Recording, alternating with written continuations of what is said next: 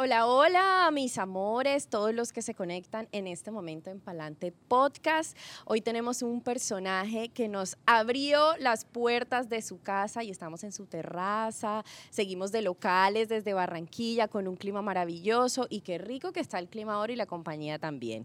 Este personaje, les voy contando un poquito. Le entregó las llaves de su vida a su mujer porque se dio cuenta que las que mandamos somos nosotras. Las mujeres somos las que mandamos en la vida de ellos. Canta vallenato sabrosísimo porque les cuento que yo he parrandeado bastante con él y me he disfrutado sus canciones. Estamos con Rafa Pérez. Rafa Pérez canta. Vallenato y lo que sea. Hola, Eileen. Qué felicidad tenerte aquí, a ti, a todo el equipo de Palante. Eh, gracias por la oportunidad y el privilegio de acompañarte en este súper programa y, de saludar a todas las personas y, contarles un poquito de mí, decirles que vamos para adelante. Eso, y además que estás de quinceañero. Sí, señor. Los 15 de Rafa Pérez estamos celebrándolos ya.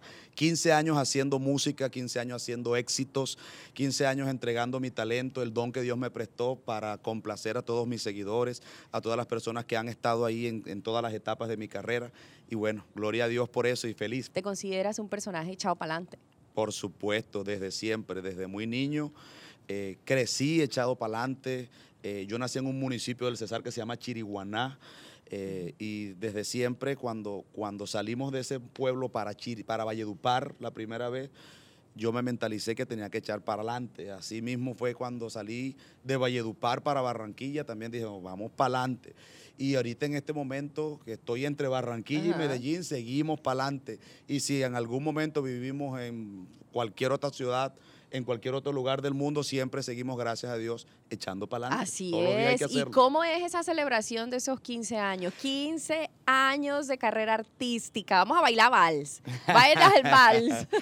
No, no, no, no. Es una celebración en todos los conciertos, una dinámica que estoy realizando eh, en todas las partes donde estoy eh, desarrollando mis conciertos todos los fines de semana, en donde hacemos una revista musical de todos mis éxitos, todo lo que he logrado hacer en la música, en la etapa de Cabras, lo que hicimos con los compositores, el homenaje de los compositores, los clásicos que se han logrado traer a la actualidad, las canciones eh, inéditas que he grabado y que también son muy exitosas. Canto un poquito de rancheras, canto un poquito de regional mexicano. Hacemos como de todo un poco, todo lo que se ha logrado desarrollar durante todos estos 15 años puede apreciarlo la gente en los shows de Rafa Pérez. Ven, cuéntame eso de la ranchera. ¿Cómo entra este género a tu vida vallenata? Lo que pasa es que el pueblo donde yo nací, Chiriguaná, es el mismo pueblo donde nació el Gali Galeano. Ajá, eh, sí. Ampliamente conocido como uno de los grandes exponentes de la música mexicana en Colombia y a nivel internacional. Eh, nosotros nacimos en el mismo municipio y yo desde muy niño crecí escuchando rancheras. Simplemente como uno se cría eh, en una región donde todo el tiempo se escucha vallenato, el vallenato entró a mi vida también y la ranchera al mismo tiempo y yo crecí escuchando ambas, pero como lo que predomina de pronto en nuestro Caribe colombiano era el vallenato, pues yo me incliné mucho más por el vallenato, pero la ranchera siempre ha estado cercana a mí. Y me gusta y siento que, que me luce. No, y es que yo he cantado esas rancheras contigo y son bien buenas, se los digo. Tú le entregaste las llaves de tu vida a tu esposa, con ella es la que manda. Esta canción de Omar Geles, cuéntanos un poco.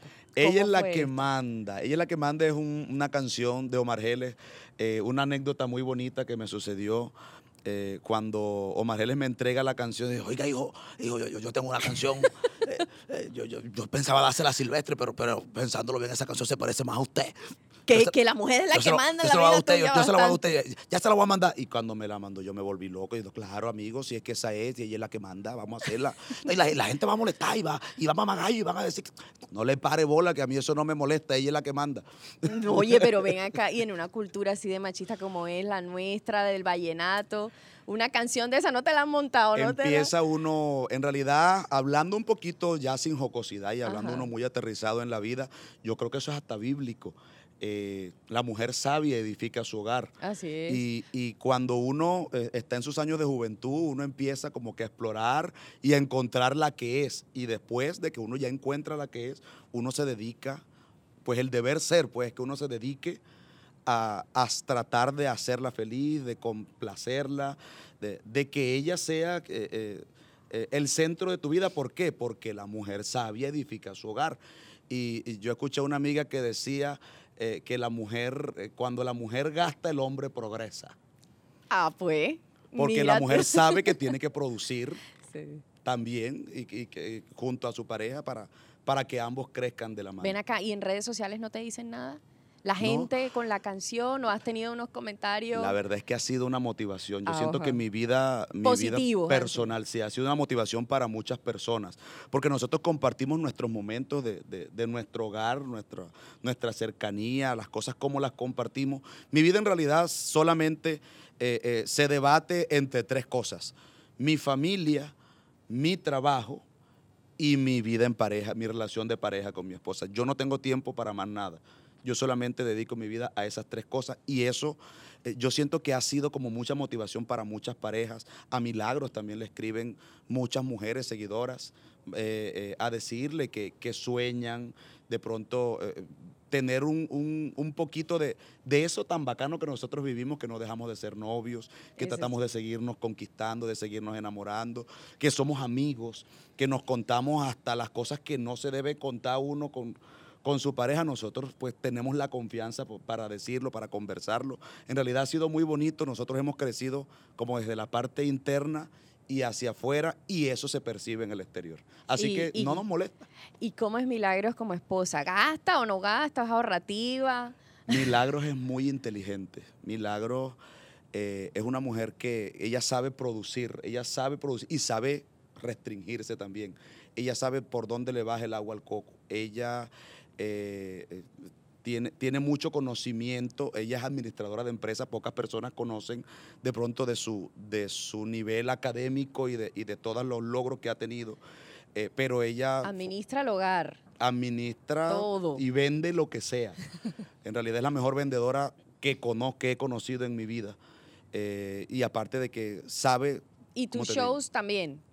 La parte musical la manejo yo. Ella maneja un poco la parte visual, lo que se percibe, lo que...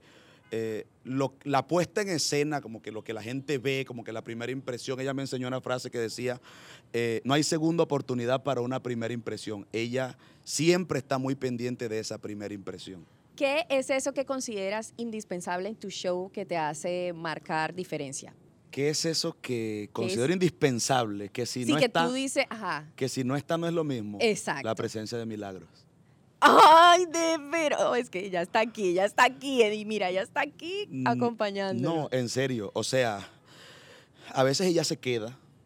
Es algo eh, eh, muy íntimo, muy, muy de mi parte. A veces ella se queda porque Salomón la atrapa, Ajá. Salomón no la deja ir a todos los conciertos de mamá, no te vayas, quédate. Y ella se deja atrapar. Entonces yo me voy a veces a los conciertos solo. Y no es que ella ande conmigo porque, porque ella me esté cuidando, sino que es que a mí no me gusta estar solo porque yo puedo estar en un estadio con 50 mil personas, pero si no está milagro, yo me siento solo. Ay, bueno, divino, así como describes a tu esposa, como describes tu show. Por eso quiero invitarte a nuestra sección hashtag que es patrocinada por Antares Alliance, que es la empresa de marketing digital que patrocina nuestro programa. Te voy a decir el nombre de un personaje y tú me lo describes con una palabra. Bueno, dale, vamos a hacerlo. Listo. Juan Capadilla, Bárbaro, bárbaro. Yade Romero, mi hermano, Silvestre Dangón, monstruo. Omar Geles, Uf, eh, lo más grande. Arroba lo más grande. Numeral lo más grande. ¿Por qué? ¿Por qué? No, ese hombre tiene mucha historia. Es un genio. Genio. Si es una sola Ah, palabra, bueno. genio. Genio, ok. Elder Dayan, Proyección. Ken el Swing. Perseverancia. Y Milagros, Villamil. Esa es la más difícil. eh, mujer sabia. Bueno, la última, la última. María Paz Villamil. Ahí la princesa.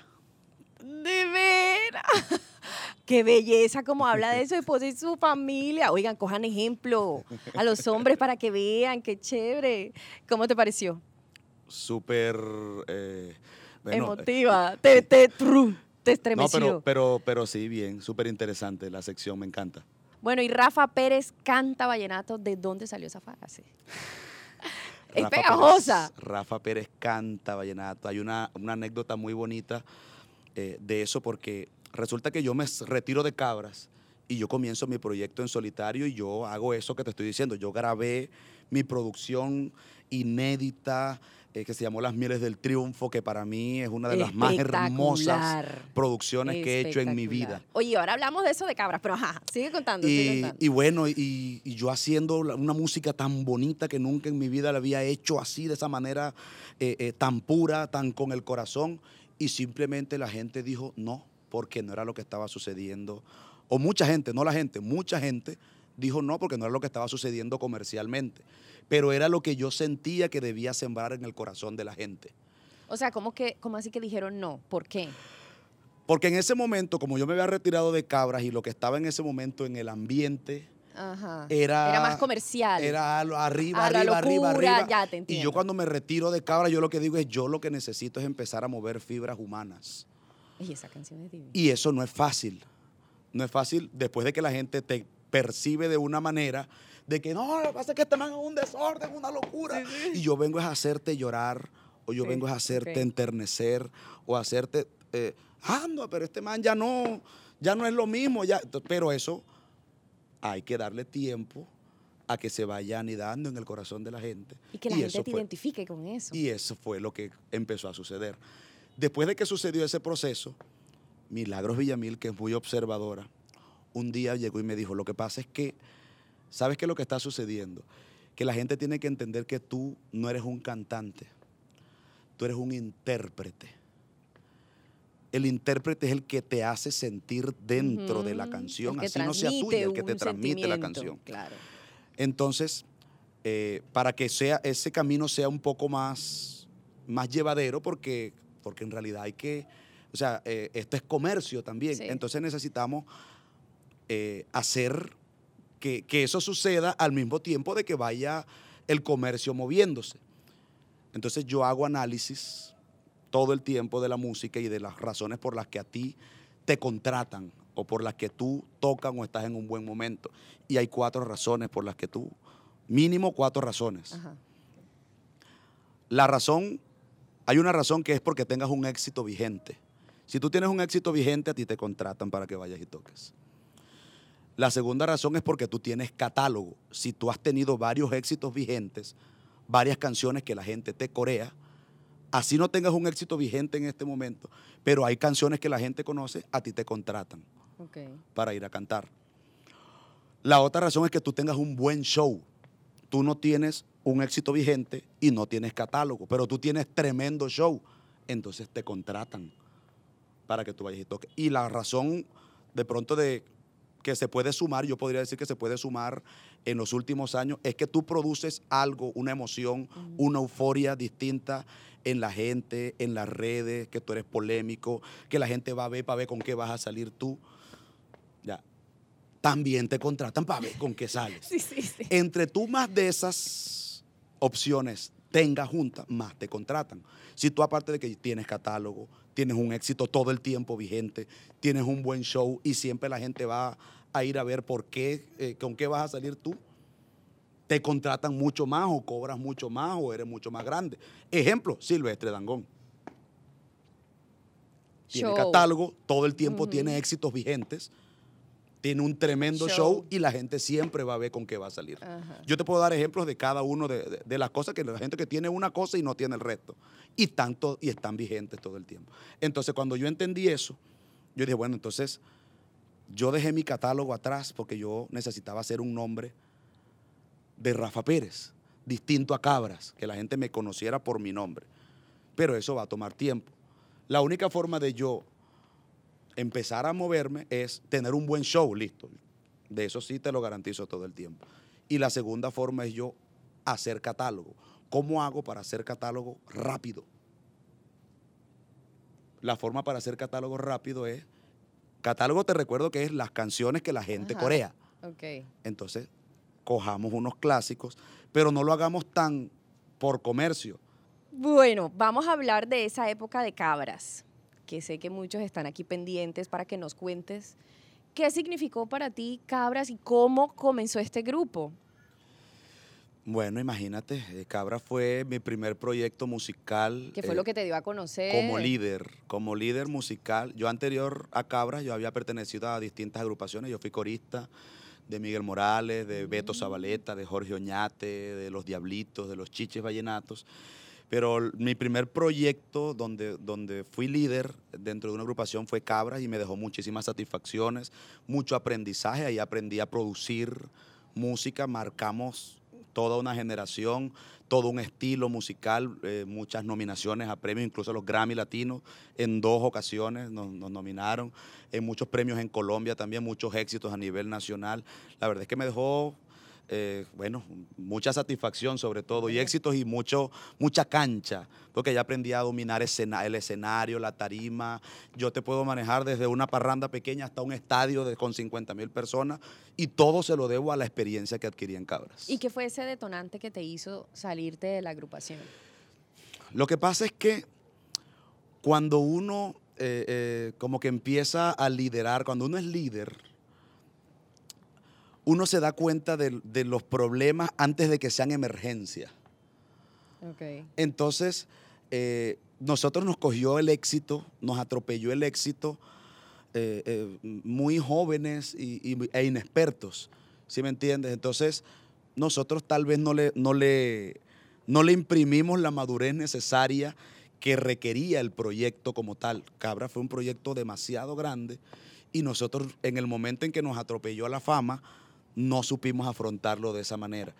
Y sin embargo, eh, como eran muchas personalidades distintas, yo O sea, intentaba, como que comenzaron los roces o peleas, yo intentaba que todos, egos. que todos asumiéramos el rol de que hey, somos grandes, estamos...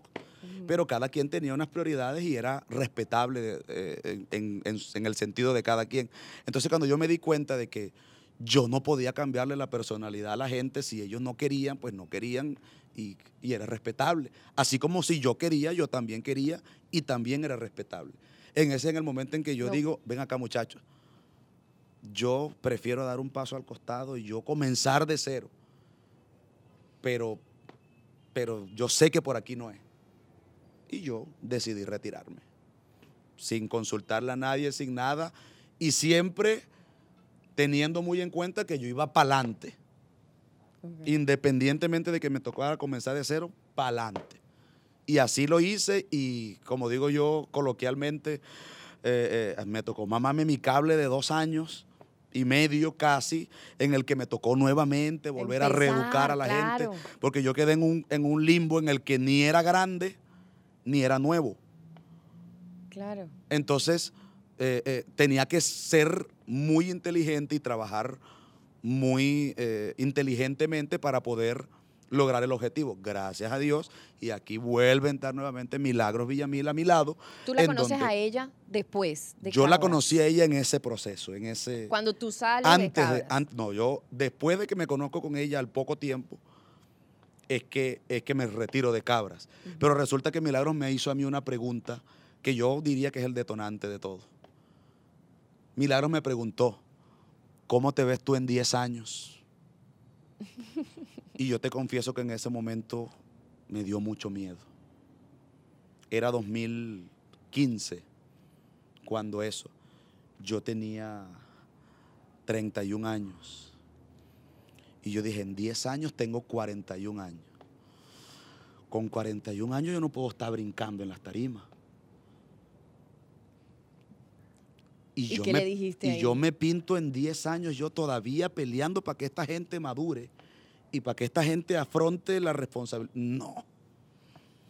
No, y es que manejar personal no es fácil. Y era respetable, porque es que son las personalidades de cada quien. ¿Sí me entiendes? Yo no puedo cambiar tu personalidad, no puedo. Por Así. mucho que lo intente, no puedo. Ahora sí, a lo que vinimos, a lo que fue, fue milagro, prepárate.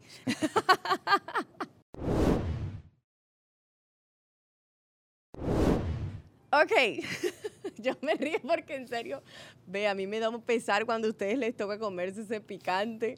Pero nada, ahí vamos entrando en calor, en materia. Entonces, eh, la empanadita, le echas un poquito de picante y yo te hago la primera pregunta. Va, Ya. ya, de una. Te ayudo. Bueno, y yo que tengo hambre. Da- ah, eso está. ¿Esta de qué es? Ay, miércoles. De pollo. Ajá. Tengo que A pegarle ver. un mordisco antes. Ajá, pegarle un mordisco y le pones picante, que eso es picante fuerte. Con cuidadito porque se te va un chorro largo. Ajá. A ver. ¿Le hago la pregunta ya Ay. o esperamos a que se pique un poquito? De, De una, una, de una, de de una. una. Bueno, listo. ¿Qué es eso que te hizo milagros en la cama que te ajuició de tal Ay, manera? el mejor polvo de mi vida, manita. ¿Cómo el mejor polvo de tu vida? Manita, no me hagas acordar de ese día porque me regreso para el Hotel Sonesta. ¿Cuál es esa pose que Milagros hace? Dime, dime a mí ese, el tipcito. Lo que pasa es que, Boca arriba, boca abajo, de- lo que pasa es que Milagros, se trepa en el techo. no, lo que pasa es que Milagros era, eh, en esa época que yo la conocí, que yo me conocí con ella, ella era una mujer eh, eh, demasiado mediática, despampanante, inalcanzable en realidad para mí en ese momento. Y la primera vez que nosotros dos salimos y estuvimos en la cama, yo dije, bueno, yo no sé si yo voy a volver a estar con esta mujer en mi vida, pero manita, esto Pero la locura. El mejor de mi vida y yo... Y así fue. Y la verdad es que yo creo que quedamos flechados los dos. Esa noche, una curiosidad aquí la cuento, mi amor. Dígalo, dígalo. A mí me sucedió algo esa noche, es- ese día que eh, nos fuimos para los... Nosotros amanecimos, estábamos en una fiesta de un amigo, amanecimos, nos fuimos para el Hotel Sonesta y tal, y no sé qué. Cuando había que pagar, yo no tenía plata en la cuenta. No tenía tarjeta, no tenía nada. Yo llegué, ya nosotros estábamos ya en pleno hotel. Yo llegué y le dije, préstame y yo te lo devuelvo otro día. Y ella pagó el hotel. Bueno, pero ese polvo había que, o sea, imagínate. Ven acá, si yo le hago la misma pregunta a Milagro, me va a decir qué es el polvazo. ¿Qué dices? Pregúntele de frente. y pusieron a pagar a la cuenta. Oye, Eso para ella fue inolvidable, en realidad. Yo creo que fue, no, las, las dos cosas fueron inolvidables. quedó bien servida la mujer. Bien. Sí, porque mira que pagó la cuenta y aquí está. Y aquí está. Bueno, más picantico, pues. Más picantico para la próxima pregunta. Mm. ¿Viste? Este está bueno. Va, entonces. ¿Cuál sería tu reacción si le descubres infidelidad a una pareja? ¿Cuál sería mi reacción? Sí. Alejarme. Yo no soy ni celoso, Uy, pero yo soy radical. Eso sí. O sea, no es que es que te fuiste y vas a volver con... olvídalo, nena. No hay marcha atrás. No hay marcha atrás. Oye, mi, en la época de tu soltería que estábamos hablando ahora Ajá. del degenere, Cuando yo estaba descarriado. descarriado, ¿qué tan usuario fuiste de la tarjeta pre- prepay, No, prepago? no, nunca, yo nunca, yo nunca... Lo que pasa es que uno músico, como uno cantante, como que nunca necesita... Pero ¿cómo así si los del los del la- el gremio tuyo son Mm. fan lovers de eso? No, porque, bueno, por lo menos conmigo nunca. Yo nunca le he pagado a una mujer para que esté conmigo. En mi Bueno, vida. pero ya no le pago. Ni Locura. cuando, ni cuando, nunca en mi vida le llegué a pagar a una mujer para que estuviera conmigo. Porque siempre llegaban, porque uno, eh, yo tengo mis encantos, no vayas a creer. Soy más simpático, agradable y llegaba. ¿Qué pasaba en esos camerinos en Al esa época? al contrario. Milagros, tú lo sabes. Al contrario, a mí me tocaba. Cuente, cuenta. A mí no me comía la que quería, Yo escogía. sino la que yo quería. ¡Ajo! Bien, ¡Exclusividad! ¿Qué pasaban en esos camerinos? Cuéntame algo que haya pasado así, que hayan metido mujeres. Eh, no, cuando uno estaba soltero, en, las- en las épocas de los inicios, de, Ajá. de- de- a nosotros nos hacían fila en los hoteles. Después de que uno salía de las discotecas se iban las mujeres allá al, al hotel a hacer fila, a esperar, a esperar turno. Y enganchaban con todo ese poco mujererío. Algunos en el grupo, yo no en realidad, yo no. Bueno, ahorita me dijiste que no eres celoso. No, Celoso cero, cero show. O sea que no revisas celular. Ni redes sociales. Claves, te las yo tengo, sabes. Yo tengo las claves de milagro y milagro las mías. O sea, yo ah, puedo bueno, ya revisar. tiene el celular tuyo, dándole Yo puedo revisar, cajeta. pero yo no reviso. Y ella milagro revisa. Y ella tiene- no, tampoco. Es que nosotros, te repito, nosotros somos amigos, ¿sí me entiendes? Y nosotros nos contamos todas las cosas. Yo, eh, en realidad, uno tiene que quemar etapas, ¿sí me entiendes? Y esa etapa en la que uno estaba muchacho, que estaba pendiente de la una, de la otra, hay que quemarla y hay que disfrutarla y es sabrosa. En ningún momento, es que no puedo creer, en ningún momento le has revisado el teléfono a tu esposa. En ningún momento. En ningún momento. Y ella a ti. Y ella a mí tampoco. Bueno, no sé, pues. ¿Eso crees tú? O sea, yo se lo dejo y ella, ella tiene la clave, se ha revisado. Hay que hacerle esa pregunta a Milagro para que me, me eche los cuentos de las viejas que dicen y que hablan y que tal y que la foto. ¿Cierto? No, pero Mira, ella, ella atrás está así, miren, haciendo la cara así, mira. No, yo, no Ajá. le, yo no le doy entrada, yo no le doy entrada. O sea, la gente escribe y todo lo que sea, y yo a todo el mundo le contesto con el mismo cariño. Lo que pasa es que a mí se me convirtió en un trabajo, ¿sí me entiende? El cariño de la gente eh, se convirtió en un trabajo para mí, se convirtió en, en- en- en mi día a día, en mi razón de ser de todos los días, ¿sí me entiende? Pero seguro has hecho una pose extraña cuando tienes relaciones con tu esposa. Una pose rara. Nah, no, pero si eso lo busca uno todo el tiempo. Ah, pero bueno, es cierto que están reinventándose porque uno con el mismo ahí todo el tiempo tampoco. Todo el tiempo estamos nosotros reinventando y buscando formas distintas que en el carro, que en la cocina, que en la sala, que nos vamos para un hotel un fin de semana, que aquí, que allá, que arriba, que abajo, que parado, que para un lado. Todo. Ah, eso sí. Ah, bueno, eso es importante. Eso sí es justo y necesario. Claro, para que la llama no se muera. La Y llama no se Y yo, y yo me la llevo de viaje y la secuestro. Entonces, que pa- normalmente el mar, cada vez que ustedes nos vean a nosotros en el mar, Ahí está. Manito. Hasta que huela caucho quemado.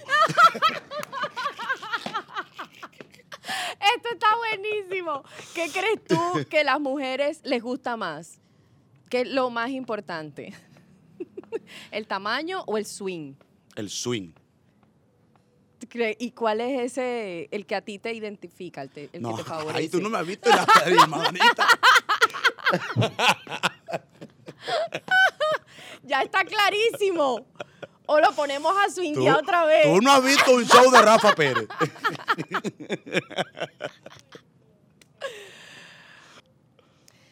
¿Cómo le dirías a una mujer que es mal polvo sin herir susceptibilidades? Me tengo que ir. Ahí te toca pensar la vuelta, ¿cómo le que me llamaron, me tengo que ir. Mi vida, hablamos después, ¿oíste? Yo te llamo. No me llames, yo te Uy, llamo. tengo un toque. Tengo un toque. Me llamaron de repente para un toque, sí, claro. Esa, la- esa sería perfecta. Yo te llamo, mi amor, yo te llamo, qué pena, me toca irme. Y te vi. Saludos a todos. Ay, Rafa. Te dedico un TH.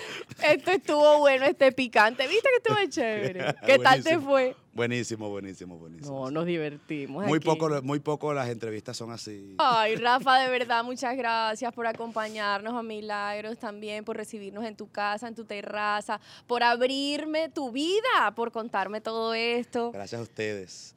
Gracias a mi compadre Luis, a todo el equipo Palante. Un abrazo para todos. Bienvenidos siempre.